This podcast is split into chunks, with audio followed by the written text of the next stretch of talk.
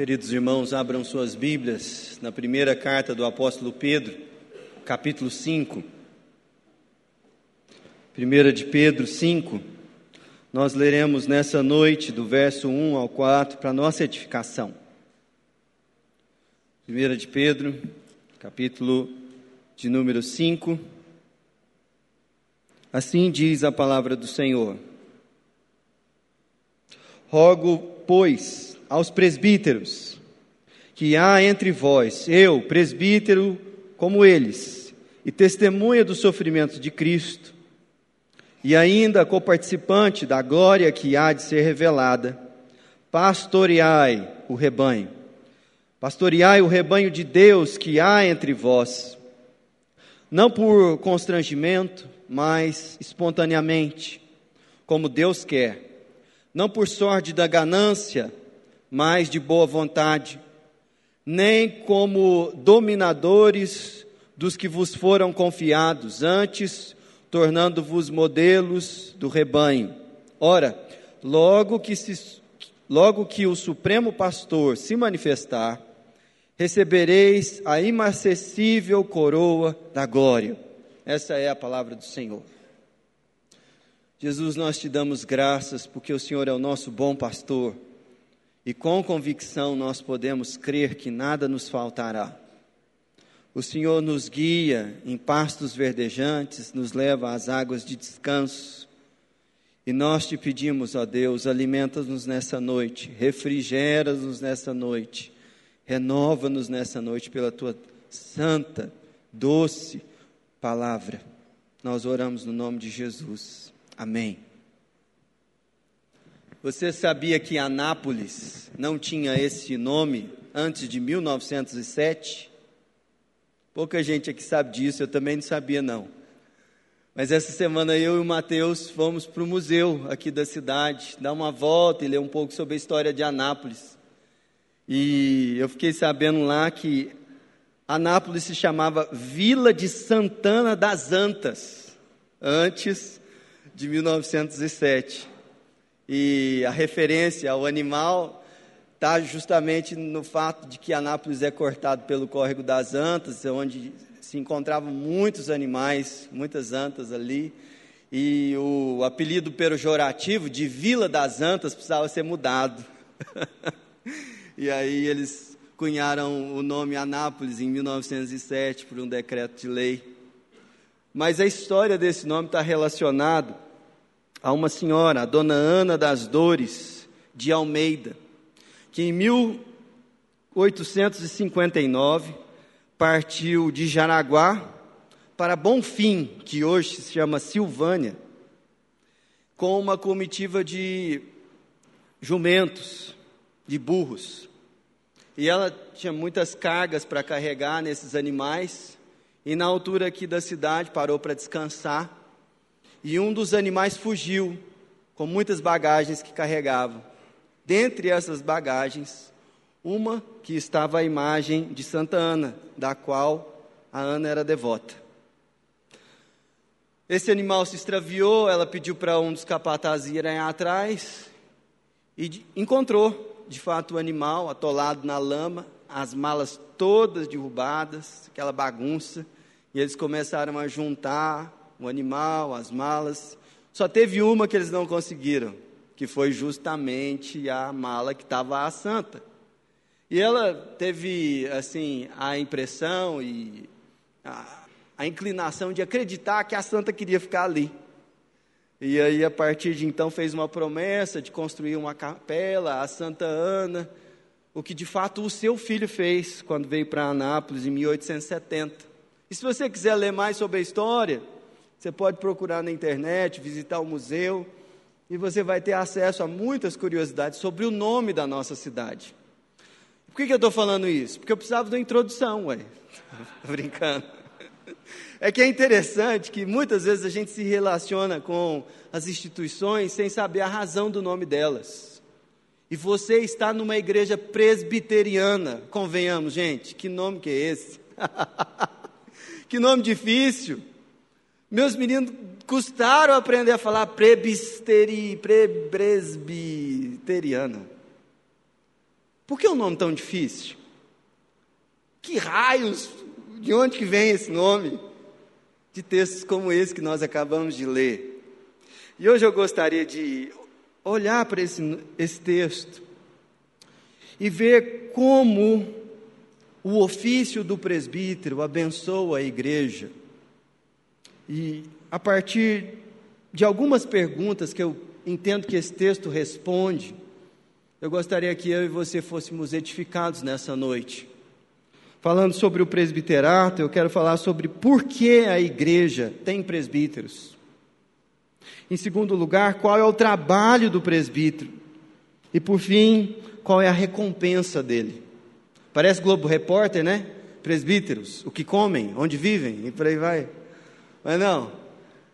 Nós vamos olhar para esse texto aqui e perceber que aquilo que moveu John Knox no século XVI a pensar e lutar por uma igreja que fosse liderada por um colegiado de homens e não por uma única pessoa, que tivesse no sacerdócio universal de todos os crentes a tônica da sua pregação e não separando pessoas que foram ordenadas ao ministério do restante da igreja, são coisas que nós aprendemos com as Escrituras e que podem incrementar e melhorar muito a nossa caminhada com o Senhor Jesus e nossa experiência com a igreja que Ele nos plantou.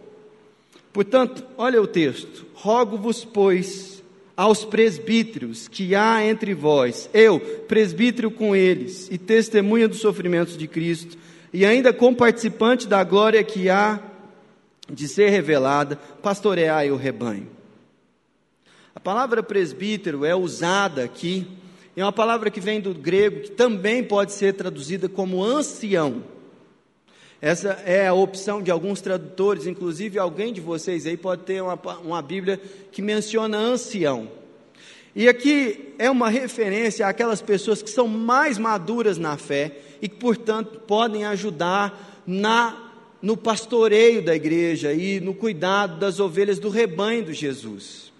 Perceba que o apóstolo Pedro ele usa a palavra no plural, presbíteros porque ele pressupunha um colegiado de pessoas e não uma única pessoa. E nós olhamos para esse texto bíblico e percebemos que o próprio Pedro, que era apóstolo, ele não se via como alguém necessariamente acima das outras pessoas da igreja, como se ele fosse um bispo superior aos outros. Quando ele se relaciona e escreve essa carta, ele já estava em Roma, mas ele escreve endereçando a igreja de Jesus Cristo e fala assim: Olha, eu sou um presbítero como vocês, que estão aí liderando a igreja de Jesus Cristo. Eu não sou um bispo distinto. É lógico, ele era apóstolo, comissionado por Jesus, enviado para liderar a igreja. Mas a maneira como ele olhava para si, depois de, da maturidade espiritual, ele não estava mais disputando com os outros discípulos de Jesus quem era o maior, como nós vemos nos evangelhos. Ele olhava para aqueles que pastoreavam um rebanho junto com ele e falava assim: Eu sou presbítero junto com vocês. Essa é a minha função, cuidar do rebanho de Jesus. E nós percebemos que a igreja, ela tem presbítero, porque ela é uma igreja apostólica porque ela é uma igreja que anda na direção em que os apóstolos apontaram. Esse não é um nome que nós achamos que era criativo ou que era atraente. Pelo contrário, não é nada disso. A gente custa aprender a falar ele. Mas nós entendemos que a igreja deve ser liderada por presbíteros a partir de textos como esse. E aqui eu estou usando a palavra presbítero, mas ela também pode ser traduzida por pastores, porque é um termo intercambiável. Então, quando eu estou falando presbíteros aqui, eu estou falando de pastores ou presbíteros, que são aqueles que conduzem a, a, e lideram a igreja, no nosso caso, na nossa denominação. É verdade que existem vários arranjos de organização de igreja. Algumas igrejas são congregacionais, como a Igreja Batista, em que a assembleia da igreja é, escolhe quase que todas as coisas e disciplina o rebanho. Existem igrejas episcopais, que existe um bispo e a partir dele todas as outras ah, lideranças da igreja devem seguir a direção dele. Mas a nossa igreja é uma igreja liderada por um colegiado de homens. E essas pessoas se chamam presbíteros por causa desse texto bíblico aqui e de alguns outros que essa palavra também aparece. Mas curiosamente, nós percebemos que essa realidade de pastorear o rebanho de Jesus, os presbíteros não fazem necessariamente por causa da igreja, mas sim por causa de Jesus. Era essa a percepção que o apóstolo Pedro tinha. Se não, abra comigo a sua Bíblia no Evangelho de João, capítulo, 17, capítulo 21. Evangelho de João, capítulo 21. A partir do verso 15, nós temos um diálogo registrado pelo apóstolo João entre Jesus e o apóstolo Pedro, em que Pedro está sendo restaurado por Jesus. Jesus está pastoreando o coração de Pedro. Foi até ele, ele que estava longe, que estava envergonhado, que estava distante da comunhão dos irmãos. Pedro é chamado por Jesus para uma conversa. E olha só a partir do versículo 15 de João 21. Depois de terem comido, perguntou Jesus a Simão Pedro: Simão, filho de João, amas-me mais do que estes outros? E ele respondeu: Sim, Senhor, tu sabes que te amo. E ele lhe disse: Apacenta os meus cordeiros. Tomou a perguntar-lhe pela segunda vez: Simão, filho de João, tu me amas? E ele respondeu: Sim, Senhor, tu sabes que te amo. Disse-lhe Jesus: pastoreia as minhas ovelhas. Pela terceira vez, Jesus lhe perguntou: Simão, filho de João, tu me amas? Pedro entristeceu-se por ele ter dito pela terceira vez: Tu me amas? E respondeu-lhe: Senhor, tu sabes todas as coisas, tu sabes que eu te amo. Jesus disse: Apacenta as minhas ovelhas. Aqui Pedro é comissionado a pastorear as ovelhas de Jesus, não necessariamente por amar as ovelhas, ou por amar a igreja, mas em primeiro lugar por amar a Jesus. Amar a Jesus implica em cuidar do seu rebanho, em olhar para aqueles a quem Jesus amou e entregou a sua vida por eles e ter uma atitude de cuidado para com essas pessoas. É por isso que o ministério do presbítero, do pastor, não é um ministério decorrente da necessidade da igreja ou do amor dessas pessoas à igreja, mas em primeiro lugar é uma resposta a Jesus Cristo e aquilo que ele fez por nós. Mas você deve estar pensando, poxa vida, nós vamos conversar o tempo todo nesse sermão só para presbíteros e pastores, isso não tem nenhuma implicação para a minha vida. Se eu for bem sucedido, você perceberá que aquilo que esse texto que nós lemos nos ensina é algo extremamente frutífero para todos nós aqui. Se não, veja qual é o trabalho de um presbítero. No versículo de número 2 fica bem claro o que o apóstolo Pedro está instando aquelas pessoas a fazerem: pastoreai o rebanho de Deus que há entre vós. Pastorear o rebanho é uma imagem que vem lá do Antigo Testamento, do cuidado com as ovelhas. Esse animal frágil que anda em rebanhos, suscetível a muitas ameaças e carente com várias fragilidades. E a Bíblia, em várias ocasiões, compara o povo de Deus a um rebanho de ovelhas e coloca nos líderes desse povo a responsabilidade de pastoreá-los. E é interessante que ele não diz aqui que o trabalho de um presbítero é fazer eventos. Ele não diz que o trabalho do presbítero é administrar uma instituição.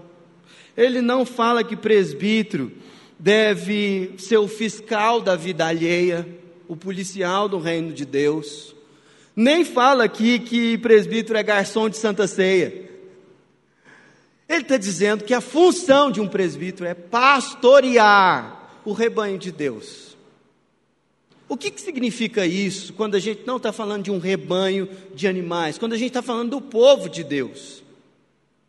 O Salmo 23, que nós começamos essa, essa, esse culto, fala sobre o Senhor, que é o nosso pastor, nos levar para o descanso, nos alimentar, nos proteger em meio a ameaças e manter o nosso coração guiado e firme na esperança de que nós habitaremos na casa do Senhor. Mas na prática, o que isso significa? Tem um texto que pode nos ajudar, e eu quero convidar você a abrir a sua palavra no texto profético de Ezequiel, capítulo 34. Esse texto é um texto muito duro, que fala tanto a pastores quanto a ovelhas. Mas eu quero me ater à parte dele que se refere aos pastores e aos líderes do povo de Deus. Quando ele diz o seguinte, Ezequiel 34, 1: Veio a minha palavra do Senhor dizendo: Filho do homem, profetiza contra os pastores de Israel. Profetiza e diz-lhes. Então ele está usando a palavra pastores aqui como os líderes do povo de Deus da velha aliança. Mas isso também se aplica aos líderes do povo de Deus da nova aliança. E você vai ver por quê. Assim diz o Senhor Deus: Ai dos pastores de Israel que se apacentam a si mesmos. Não apacentarão os pastores as ovelhas? Comei a gordura, vesti-vos da lã e degolais o cevado, mas não apacentais as ovelhas. O que é então apacentar as ovelhas? Se liga em três atividades que ele fala no versículo seguinte: A fraca não fortalecestes. Então, fortalecer ovelhas fracas. Isso é o trabalho de um pastor, de um presbítero. A doente não curastes. Tratar das feridas da alma daqueles que congregam no povo de Deus. A quebrada não ligastes, o que está ligado a esse mesmo ofício a desgarrada não tornastes a trazer, e a perdida não buscastes. Isso é, aquelas que estão longe do aprisco e que precisam ser buscadas porque estão afastadas. Existe a necessidade de um trabalho ativo do pastor, do presbítero, de ir atrás de, destas ovelhas. Mas dominais, e aí continua a repreensão, mas dominais sobre elas com rigor e dureza Assim se espalham por não haver pastor e se tornaram pasto para todas as feras do campo. As minhas ovelhas andam desgarradas por todos os montes e por todo o elevado outeiro. As minhas ovelhas andam espalhadas por toda a terra sem haver quem as procure ou quem as busque. Olha que realidade dura do dono do rebanho olhando para as suas ovelhas e falando assim: cadê os pastores? Cadê os presbíteros do meu povo? Essa realidade, meus irmãos, de Israel no Antigo Testamento, não é diferente da igreja evangélica ou da igreja cristã dos nossos dias. O número de desigrejados no Brasil e no mundo aumenta e se multiplica por ovelhas que se viram exploradas por falsos pastores que na verdade são lobos em pele de ovelhas, ou por situações de feridas na comunidade que não foram tratadas e que depois escalaram para uma dimensão em que as pessoas não conseguem mais congregar.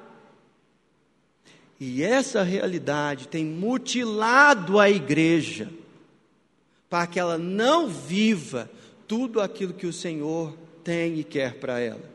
Essa é a função dos presbíteros e dos pastores. Agora, é função deles também se lembrar de uma coisa. Olha para o texto de 1 de Pedro: pastoreai o rebanho de quem? De Deus. É função dos pastores e presbíteros entenderem que nós não somos donos das pessoas que nós não somos o dono do rebanho, que o rebanho é de Deus, que o pastor é o Senhor e que nós somos só encarregados daqueles a quem o Senhor nos confiou. Meus irmãos, há tanto abuso e há tantas relações doentias entre lideranças religiosas e pessoas que se permitem e gostam ser exploradas e controladas em um ambiente religioso, que a gente poderia contar histórias e histórias aqui absurdas de realidades pecaminosas por um rebanho que não entende a função da sua liderança e nem de pastores que não entendem de quem o rebanho realmente é. E aí nós temos uma realidade doentia em que pastores escolhem a roupa que as pessoas usam, os relacionamentos que elas têm, se elas podem ou não mudar de trabalho, se elas podem ou não mudar de casa, se elas devem ou não tomar essa ou aquela decisão, se eles devem fazer este ou aquele curso. É uma loucura, é um hospício, é uma, é uma coisa louca que não faz sentido, porque existe um rebanho que atribui à sua liderança aquilo que não lhe é direito e existem pastores que usurpam a sua função no meio do corpo de Cristo. A grande questão aqui é que o falso não nega o verdadeiro.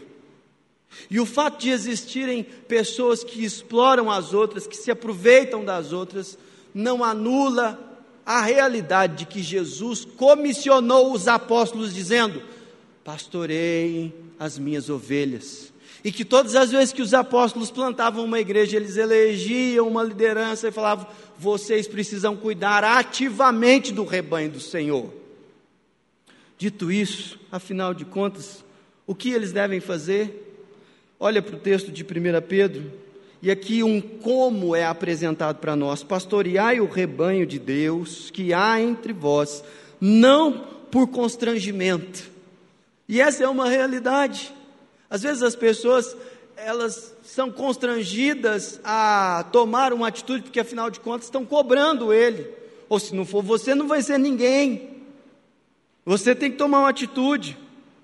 Outra repreensão ainda no versículo 2: nem por sórdida ganância. Você não deve se relacionar com o ministério para enriquecer-se. E algumas pessoas até usam esse texto aqui para falar que não é legítimo que pastores recebam pelo que fazem. Ora, parece estranho usar esse texto aqui, porque se o texto diz que não deve ser a ganância que motiva alguém a se aproximar do ministério, é certo que essa existia a possibilidade de receber por isso. Mas a, a ganância não deve ser a motivação. Mas o texto não está ensinando que as pessoas não devem receber por isso. Se você olhar palavras de Jesus ou a primeira carta aos Coríntios do, do apóstolo Paulo, especialmente no capítulo 9, você vai ver algumas coisas sendo ditas sobre isso. Mas esse não é o meu foco aqui. Mas a verdade é que proeminência, influência política ou qualquer tipo de ambição não deve estar na pauta de quem se propõe a fazer isso. E aí ele continua dizendo: nem como dominadores dos que vos foram confiados. E aqui entra naquela parte da manipulação de pessoas. Isso é muito sério. E nós devemos tomar muito cuidado com essa realidade. Qual deve ser a conduta de um presbítero? Ele deve fazer isso espontaneamente. Olha no versículo 2: espontaneamente significa que ele não faz por constrangimento de que ele foi eleito, mas naturalmente ele já faz isso, ele busca isso. E ele não faz porque é remunerado, mas ele de boa vontade já fazia, sem que isso lhe fosse fonte de renda. De boa vontade.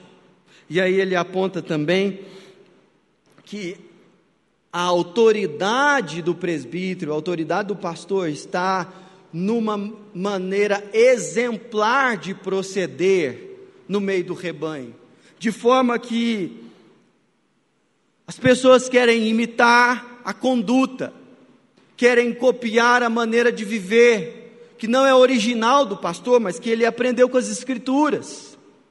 Que não é uma realidade dele em si, mas que deriva da palavra de Deus e do encontro dessa pessoa com Jesus Cristo.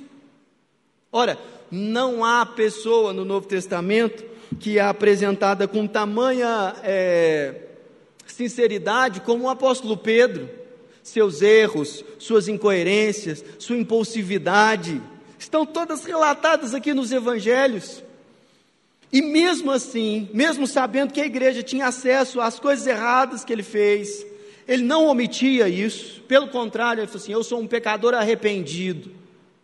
Gostaria que vocês fossem meus imitadores, como eu sou de Jesus Cristo. Isso é o apóstolo Paulo quem diz. Mas nós percebemos em Pedro a mesma postura que ele diz: sejam exemplos para o rebanho, sejam modelos para o rebanho. É por isso que a vida familiar de um presbítero importa. É por isso que a maneira como ele administra as finanças importa. É por isso que a maneira como ele gere os seus negócios importa.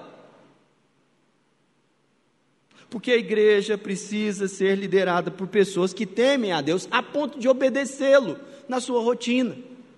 Agora, qual é a recompensa de um presbítero? Veja no versículo 4: Ora, Logo que o Supremo Pastor se manifestar, recebereis a imarcessível coroa da glória. E eu não sei quem contou para o pastor Samuel, mas eu ouvi da boca dele de que o ministério não vai fazer você enriquecer, mas a aposentadoria de outro mundo. que é o que ele está dizendo aqui. Ele está falando que existe uma recompensa para além da realidade desse mundo aqui, que é reservada para aqueles que obedecem ao Senhor e fazem a tua obra a sua obra. Participar dessa glória que há de ser revelada é o que ele fala no versículo 1, olha só. E ainda coparticipante da glória que há de ser revelada. E ele volta a esse tema lá no versículo 4, quando ele diz: Quando o Supremo Pastor se manifestar, recebereis a imarcessível. E se essa palavra tivesse em português? Imarcessível é aquilo que não se desvanece, aquilo que não murcha. Pensa num contexto de disputa é, dos jogos greco-romanos, por exemplo, onde o vencedor ganhava uma coroa de louros. E toda a glória da premiação murchava no dia seguinte. E Pedro está falando assim: olha, esse não é o caso, porque o Supremo Pastor nos dará aquilo que só Ele reservou para nós. E aí, olha, qual é a cena que provavelmente o apóstolo Pedro tem em mente? Dá uma olhada no Evangelho de Mateus, capítulo 24, 25. Esse é o último texto que leremos hoje. Evangelho de Mateus, capítulo 25, a partir do verso 34. O cenário aqui é Jesus ensinando sobre a sua segunda vinda, coisa que cantamos aqui. E Jesus tendo um diálogo com aqueles que ouviram a sua voz e o obedeceram, dizendo: Então dirá o rei, eu estou em Mateus 25, 34. Então dirá o rei aos que estiverem à sua direita: Vinde, benditos do meu Pai, entrai na posse do reino que vos está preparado desde a fundação do mundo. Porque tive fome e me deste de comer, tive sede e me deste de beber era forasteiro e me hospedaste, estava nu e me vestiste, enfermo e vier e visitaste, visitastes, preso e foste ver-me. Então perguntarão os justos: Senhor, quando foi que te vimos com fome e te demos de comer, ou com sede e te demos de beber? E quando te vimos forasteiro e te hospedamos, ou nu e te vestimos? E quando te vimos enfermo ou preso e te fomos visitar, o Rei Jesus respondendo lhes dirá: Em verdade vos afirmo que sempre que o fizestes a um dos meus pequeninos irmãos, a mim o fizestes. Preste bastante atenção no que eu vou dizer aqui.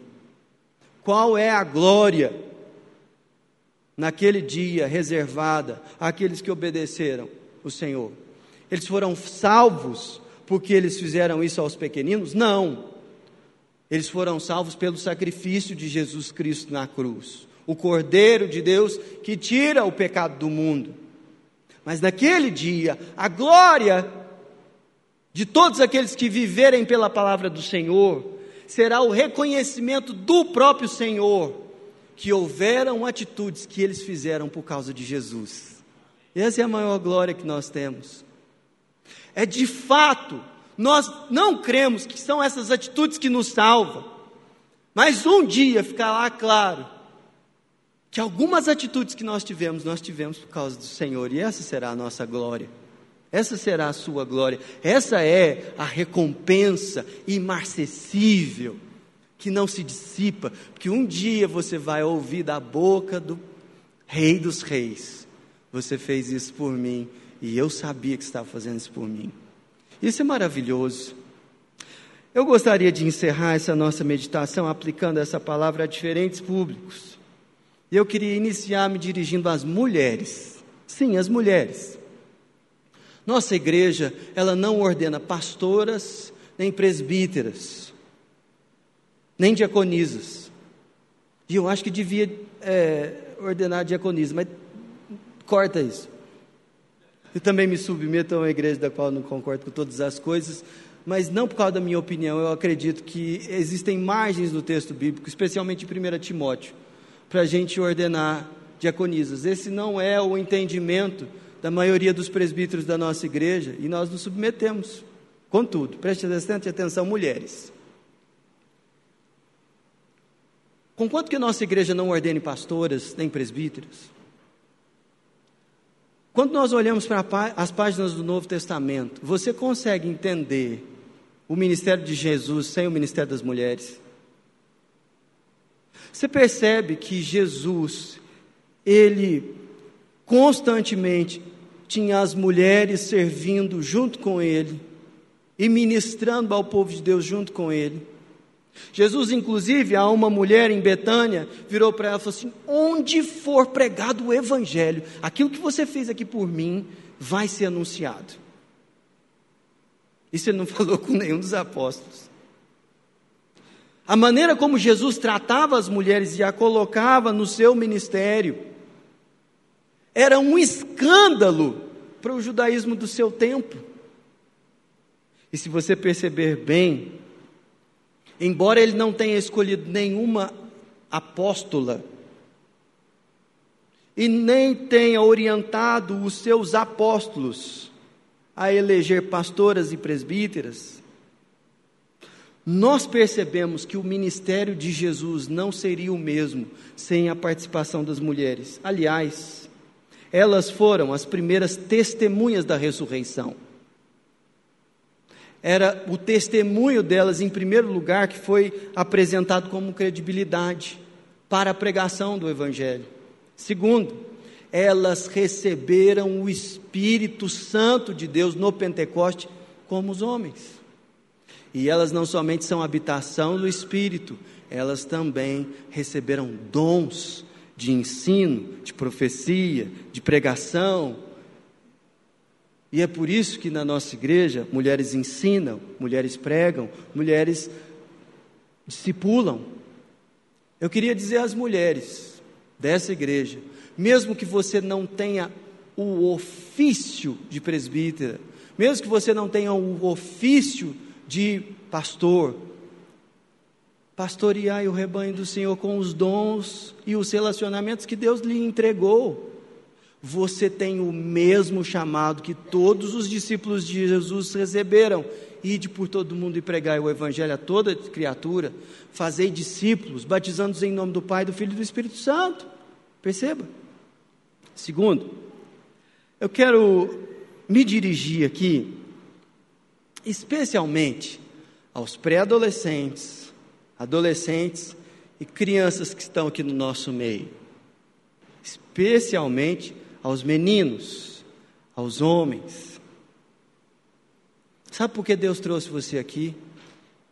Porque entre vocês estão os próximos pastores e presbíteros dessa igreja. E a menos que vocês comecem a andar com Jesus seriamente, e piedosamente cuidando das ovelhas do Senhor, vocês não vão estar maduros o suficiente quando essa tarefa for entregue a vocês. Quem sabe Deus não está incomodando o seu coração justamente sobre esse assunto, e você deveria se preparar melhor para isso. Deus continua, pelo poder do seu Espírito Santo, pastoreando o seu povo através de homens pecadores como Pedro, como eu e como os presbíteros dessa igreja. Quem sabe esse não é o seu caso também? Ore por isso. Consagre o seu coração em santidade, em conhecimento da palavra.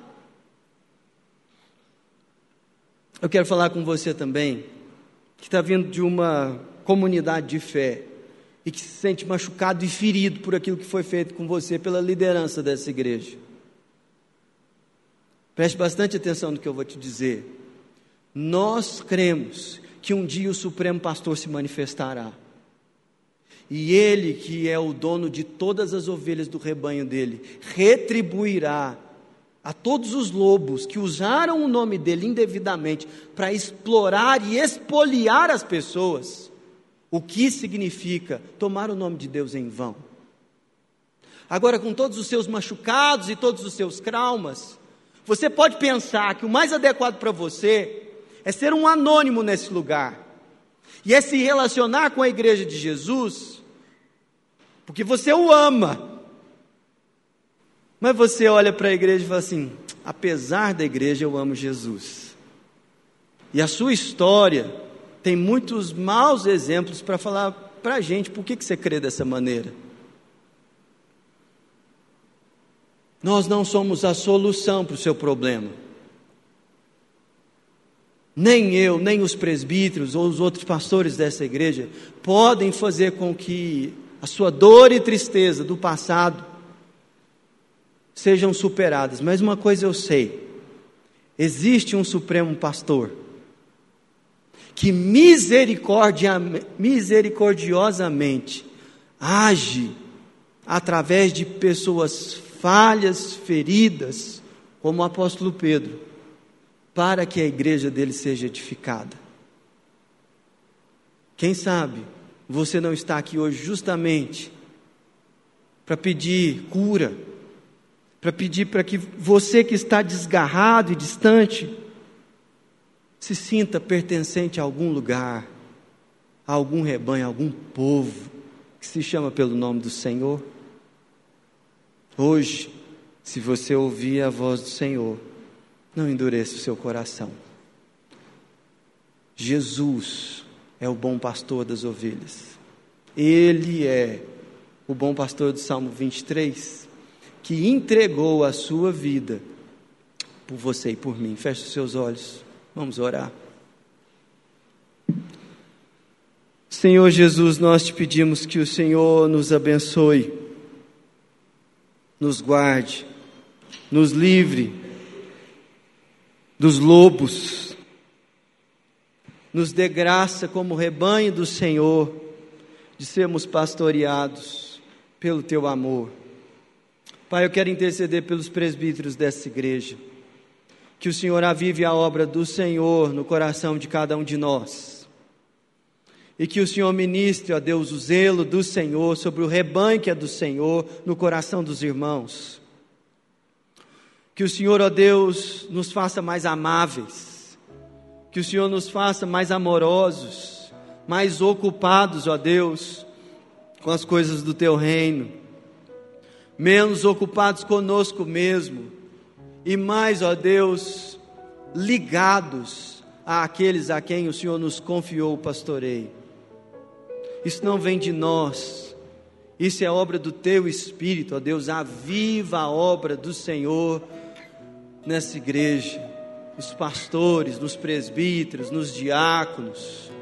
Ó Deus, abençoa os oficiais dessa igreja com o temor do Senhor Pai, nós intercedemos pelas crianças, pelos adolescentes aqui dessa igreja. Levanta pastores, ó Deus, fiéis ao Senhor nessa comunidade. Desperta vocações, ó Deus, nesses meninos. Faz, faz com que eles amem a tua palavra, amem profundamente o Senhor. Dá a eles, ó Deus, a alegria de pregar o Evangelho para os seus amigos e verem eles se convertendo. Ó Deus, desperta Deus, numa nova geração, a sede de fazer com que pessoas entendam a Sua palavra e amem o Senhor. Pai, no nome de Jesus, abençoa, abençoa as tantas e tantas ovelhas do Senhor que estão desgarradas, ovelhas sem pastor, sem que ninguém as cuide delas, sem que ninguém olhe por elas, sem que ninguém se aproxime delas, Pai. Desperta nos homens, nas mulheres dessa igreja aqui o impulso de ir, o impulso de buscar, de ir até aquelas pessoas que não congregam mais mas que já ouviram da tua voz e que sabem que pertencem ao Senhor. Pai, nós sabemos que vivemos numa cidade de muitos lobos. No nome de Jesus, repreenda-os, ó Deus, nessa noite. Que se alguma ovelha desse rebanho, ó Deus, tem ouvido, ó Deus, a voz de algum lobo por aí, que o Senhor, ó Deus, alerte Coloque presbíteros perto dessas ovelhas e as faça congregar no meio do seu povo novamente. Nós cremos que só há um pastor e ansiamos pelo dia que todas as ovelhas estarão diante do Senhor Jesus. Oh Maranata, vem Senhor Jesus, nós oramos.